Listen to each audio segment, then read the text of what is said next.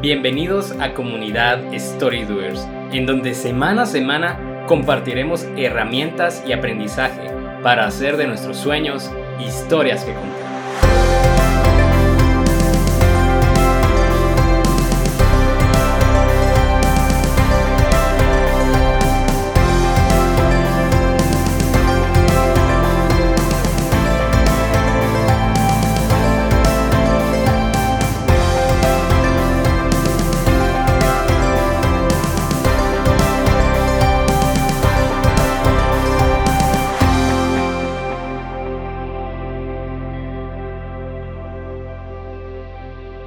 Nuevamente bienvenidos a Storydoers, a un episodio más de este podcast Comunidad Storydoers, en donde juntos haremos de nuestros sueños historias que contar. Mi nombre es Jaime y nos acompaña Salva. Hola amigos, bienvenidos. Y hoy hablaremos de cómo presentar una idea. Pero antes de entrar en el contenido, quisiéramos pedirles un gran favor. Si este es su primer episodio y si te gusta, agradeceremos que te suscribas y nos des un review en iTunes o SoundCloud y nos sigas en las redes sociales. Nos encontrarás como Comunidad Storydoers. Ahora, si ya tienes tiempo de escucharnos, agradeceremos nos envíes un comentario en Facebook en donde nos, en donde nos cuentes qué te ha parecido el podcast hasta ahora. Y si tienes sugerencias, serán bienvenidas. En agradecimiento te enviaremos un saludo en nuestro siguiente podcast. Salva, cuando tú diste tu presentación en TED, ¿usaste alguna estructura para hacer la presentación?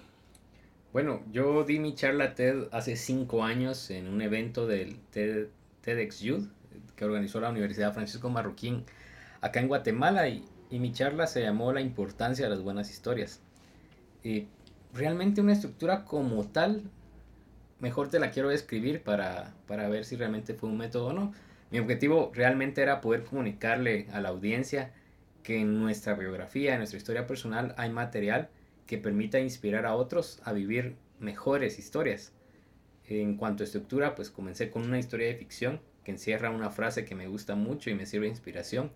Y es esta frase, lo que hagamos en la vida tendrá su eco en la eternidad. Luego me pasé a explicar el porqué de las historias y su importancia a través de, de las generaciones y cómo estas historias han movido al mundo, para cerrar con una pregunta lanzada al público. ¿Qué historia vas a escribir con tu vida? Y en tu generación, a manera de anclar eh, la frase con la que comenzó mi charla. Lo que hagamos en la vida tendrá su eco en la eternidad. No, realmente es una estructura. Ahora, cada quien tenemos una estructura diferente, pero me gusta mucho la idea de que empieces con una frase. Y también cuentas una, una historia, ¿verdad? Que realmente es una parte de una, de una película, tu película favorita, según me cuentas, ¿verdad, Salo? Sí, Gladiador. Exacto. Entonces, bueno, precisamente vamos a hablar de un TED que en su momento dio Nancy Duarte. Comienza con esta frase, todos tenemos la capacidad de cambiar al mundo. Eh, Nancy Duarte es una escritora de varios libros, conferencista y experta en el tema de las presentaciones. Esa oportunidad de cambiar al mundo es a través de nuestras ideas, afirma ella, pero las ideas no tienen poder si se quedan dentro de nosotros. Así que Duarte eh, dice que la mejor forma de presentar una idea es a través de las historias. Esta práctica, si vemos a nuestros ancestros, a pesar de que eran iletrados y la comunicación era, era muy limitada, eso lograron pasar de generación en generación sus valores y culturas, las cuales muchas de ellas siguen intactas. ¿Por qué y cómo sucede esto? Eh, al escuchar, leer o ver una historia, automáticamente te produce una reacción física. Tu corazón puede latir aceleradamente, tus ojos se pueden dilatar, te puede producir escalofríos o sentir pinchazos en el estómago. Es por ello que cuando escuchamos o leemos una historia y debido a toda la mezcla de emociones y reacciones físicas, es más fácil para nosotros recordarlas. Yo considero también que el storytelling o el arte de contar historias ha tenido importancia en cómo el mundo se ha movido de generación a generación, porque ha sido el método de transmisión de información por excelencia. Nuestros ancestros contaban historias para perpetuar la memoria de aquellos que fundaron pueblos, hicieron hazañas o vivieron aventuras que inspiraban a los guerreros y al pueblo en general. Otros contaban historias para evitar errores y peligros propios de sus comunidades. Pero también vemos que el poder de las historias funcionan en, la vida rutinaria, en la vida normal, ahí donde pareciera que no hay superaventuras. Lo ves, por ejemplo, en cómo las abuelitas comparten sus recetas con sus hijas y nietas. Y si ellas no comunican su conocimiento, muchas cosas quedarán en el recuerdo de quienes la vivieron y morirán con ellos. En nuestra generación, más que escasez de información, Jaime, yo considero que estamos sufriendo una hiperexposición a contenido. Y es ahí donde debemos convertirnos en personas que saben filtrar las buenas historias del ruido que hace este exceso de información. Y es así que si queremos realmente ser inspirados, si queremos realmente poder eh, resaltar las buenas historias de la vida, las historias que, que te enchinan la piel, pero te dejan con un mensaje para avanzar, con inspiración para seguir tu propia historia, eh, tenemos que aprender a reconocerlas. Ver, por ejemplo, un caso, un evento que, creo yo que toda nuestra generación recuerda, el 11 de septiembre del 2001 y los atentados contra eh, las ciudades, varias ciudades de Estados Unidos. Eh, más allá de recordar la tristeza de, y la maldad de este, de este tipo de acontecimientos, podemos rescatar muchas historias de heroísmo, de gente que, que arriesgó su vida y que dio su vida para rescatar a otros y nos hizo ver cómo el mundo entero podía unirse para apoyar a aquellos que, perdieron a, un familiar, aquellos que terminaron eh, con pérdidas, pero también que fueron inspirados a formar comunidades fuertes y que se apoyan unos con otros. Y precisamente eh, hablando de héroes, también este tipo de situaciones, eh, Nancy Duarte nos comparte que ella para poder llegar a este punto y crear un sistema para poder eh, estructurar las historias, se dio cuenta que muchas historias existen héroes en donde en algún momento ellos son llamados para la aventura, pero también existe un mentor. Y, realmente aquí tenemos que enfocarnos también en el mentor. Muchos dicen quiero ser el héroe, pero dejan a un lado el, el mentor cuando el mentor muchas veces es realmente el que hace que cambie la historia. Entonces, con la idea de que ella encontraba una estructura, eh, este sistema para poder estructurar realmente una, una historia, estudió varias charlas, varios eh, eh, discursos. discursos también, exacto, ajá, como la de Steve Jobs, cuando presentó por primera vez el iPhone, el famoso discurso también de, de Martin Luther King, I have a dream, yo tengo un sueño, y estudió películas y novelas para identificar si, está, si estas llevaban algún tipo de estructura y cómo lograron impactar y cautivar a tantas personas a través de ella. Y lo que me, me pareció interesante, hablando siempre de, de, de, la estructura a través de una historia de un héroe, es que primero van, digamos, van en este orden. El primero dice que el héroe vive en un mundo ordinario. ¿verdad? Este héroe pues vive una vida común, pero de un momento a otro este es llamado para una aventura al ser llamado posteriormente, siente cierto rechazo o, digamos, eh, una resistencia, una resistencia al llamado, ¿verdad? Y la indecisión, ¿no? Pues en la indecisión encuentra un, a un mentor. Este mentor le ayuda a cruzar a un mundo especial, que esta es, digamos, la parte final, o digamos, un, de parte del desenlace de esta historia todo el tiempo hemos creído que el héroe es el, es el de, la, de la historia, ¿verdad? Es el mejor de la historia, que éste logra todo y vence al enemigo por sus propias fuerzas. Por ende, todos queremos ser héroe, en la historia. Pero realmente cuando queremos compartir una historia, tomando la referencia de Star Wars, ¿verdad? Es que tú que tienes la idea no eres Luke Skywalker, tú realmente eres Yoda. Y tienes que llevar al héroe, o sea, Luke Skywalker, que en este caso sería la audiencia a quien quieres presentar la idea eh, del mundo ordinario a un mundo especial. Tú eres ese mentor que necesita el mundo. Y así es, cuando nosotros nos, nos miramos, nos consideramos como, como los mentores, sabemos que nosotros tenemos el camino para llegar a la meta final. Nosotros tenemos la llave que permitirá que nuestras audiencias sean inspiradas, conozcan o acepten la idea que estamos desarrollando. Y pues Jaime, tú nos mencionabas mucho pues lo que hace Nancy y Nancy pues nos ayuda a poder ver de una manera diferente las historias. Este método es similar, sino que es, ha de servir, me imagino yo, de inspiración al método de Donald Miller acerca de contar historias también.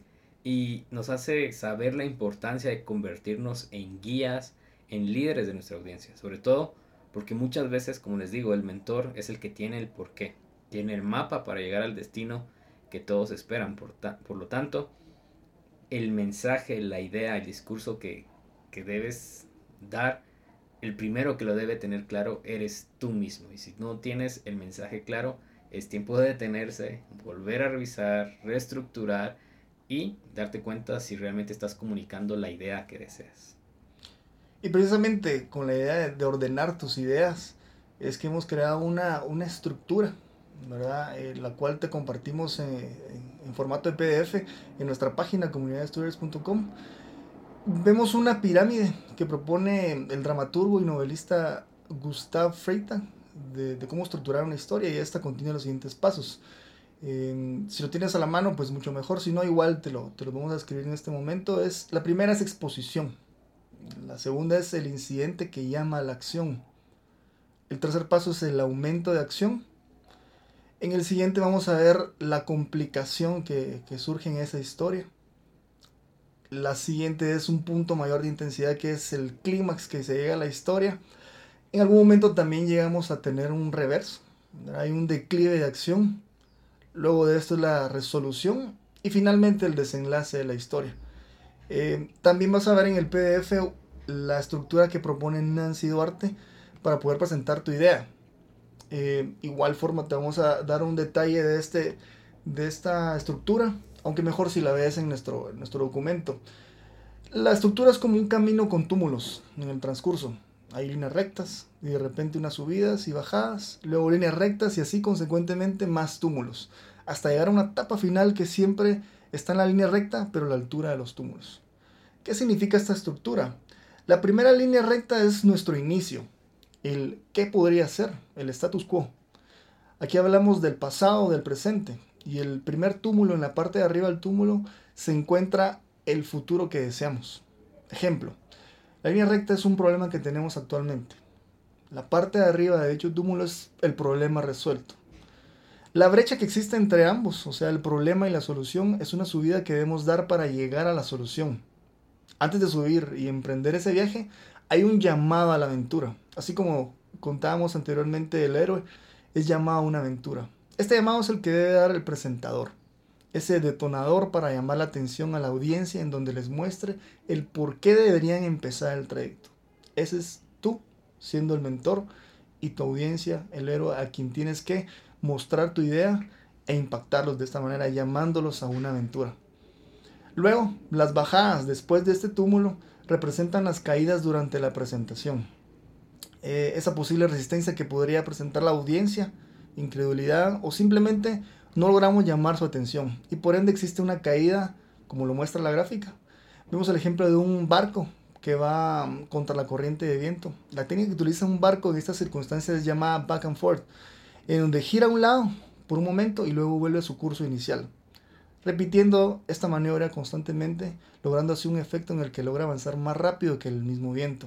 La física es bastante sorprendente, pero ese zigzagueo no se limita a un barco, así es como podría transitar nuestra historia. A veces debemos dar retroceso, girar a un lado, con la idea de llevar a nuestra audiencia a comprar nuestra idea y de nuevo regresar a nuestro trayecto. Finalmente, la etapa final es cuando vemos hemos logrado la atención de nuestra audiencia y la hemos impactado con nuestra idea.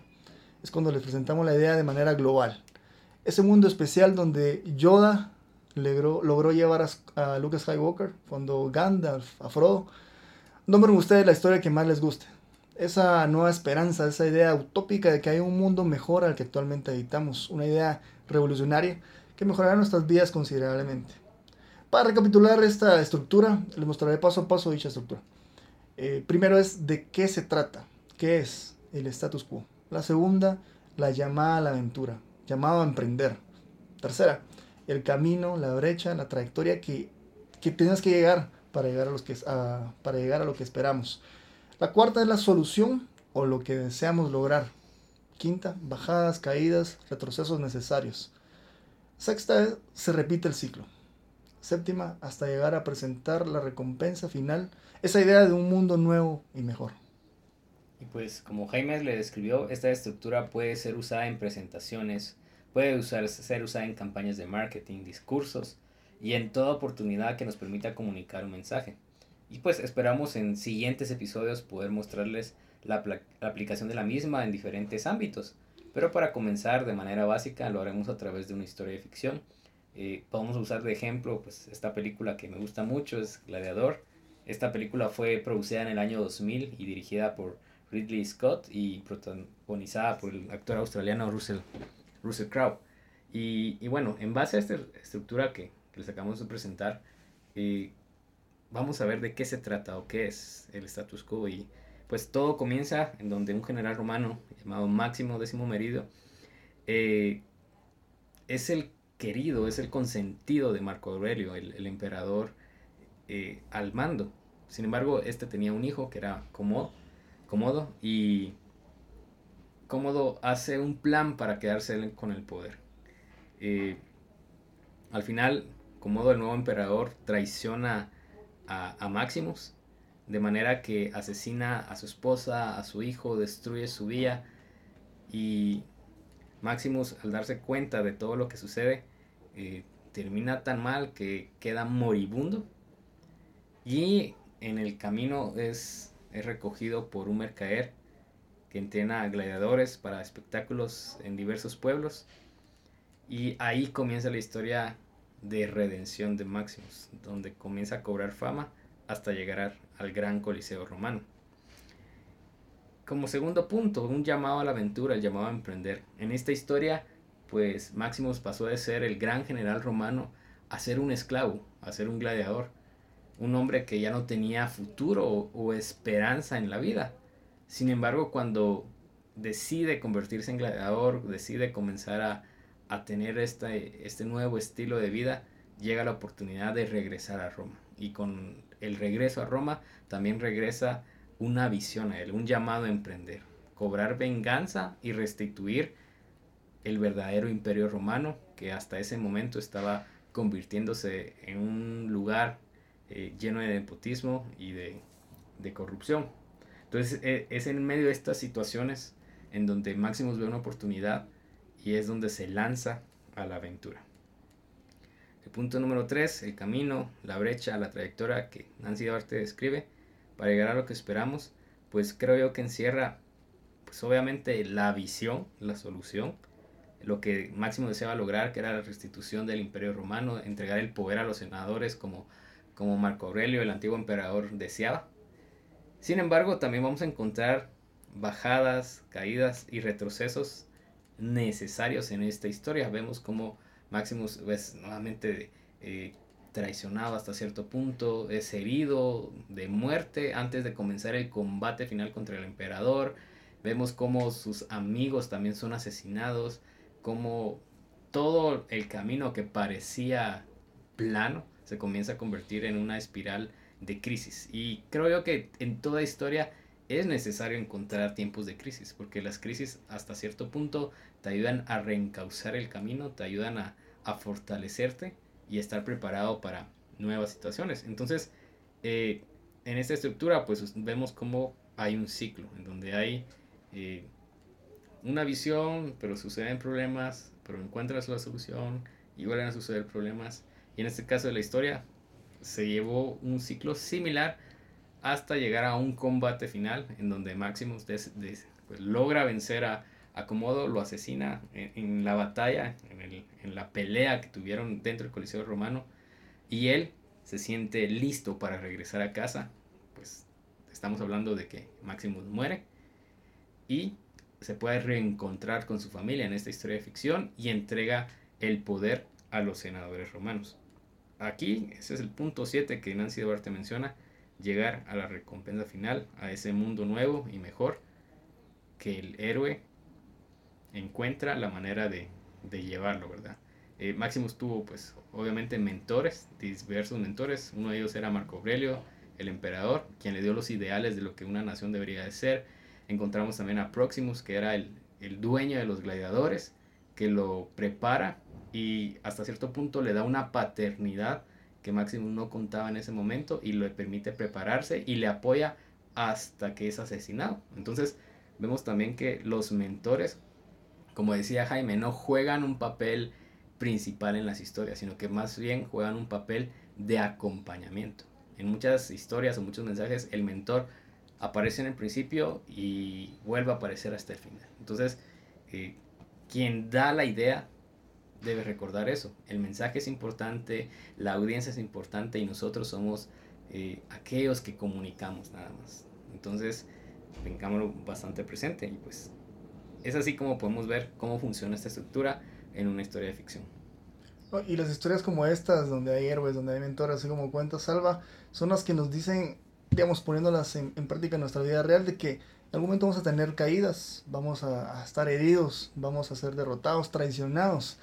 Pero nuestra labor para lograr eh, vender esa idea, de compartir esa idea y cambiar nuestro mundo, es seguir luchando, seguir con nuestro ideal hasta lograrlo. Entonces, todos tenemos una historia que queremos compartir, una idea que debe ser presentada al mundo para hacerse realidad, pero muchas veces nos da pereza, miedo a ser rechazados, o nos saboteamos nosotros mismos en lugar de permitir que esa lucha, esa batalla nos transforme y elegir por hacer nuestro sueño realidad. Quizá no puedas cambiar el mundo, pero sí puedes cambiar tu mundo, lo que puedes controlar de él, tu vida. El futuro no es un lugar a donde iremos, sino es un lugar el cual crearemos. Y como decía Máximo Décimo Meridio, lo que hagamos en la vida tendrá su eco en la eternidad. Y bueno amigos, con esto finalizamos un capítulo más, un episodio más de comunidad Story Doers. Esperamos que esta técnica te ayude a estructurar esa idea que deseas presentar. Realmente esta herramienta es un muy buen mapa para comenzar a estructurar de manera más claras nuestras ideas, esas historias que deseamos empezar a escribir ese emprendimiento del cual necesitamos financiamiento o un producto o servicio que, realmente deseamos vender. No olvides que puedes suscribirte a través de SoundCloud y a través de iTunes, así como seguirnos en nuestras redes sociales. En Facebook nos puedes encontrar como comunidad Storydoers y en Instagram y en Twitter como C Storydoers. Agradecemos también a los que nos han seguido desde el episodio número 1 y a los que hoy se incorporan. Saludos a nuestros amigos de Guatemala, Ecuador, México, Venezuela y toda Latinoamérica, para quienes hemos creado este podcast y que esperamos sea de gran ayuda, así como lo ha sido para nosotros. Hasta una próxima ocasión.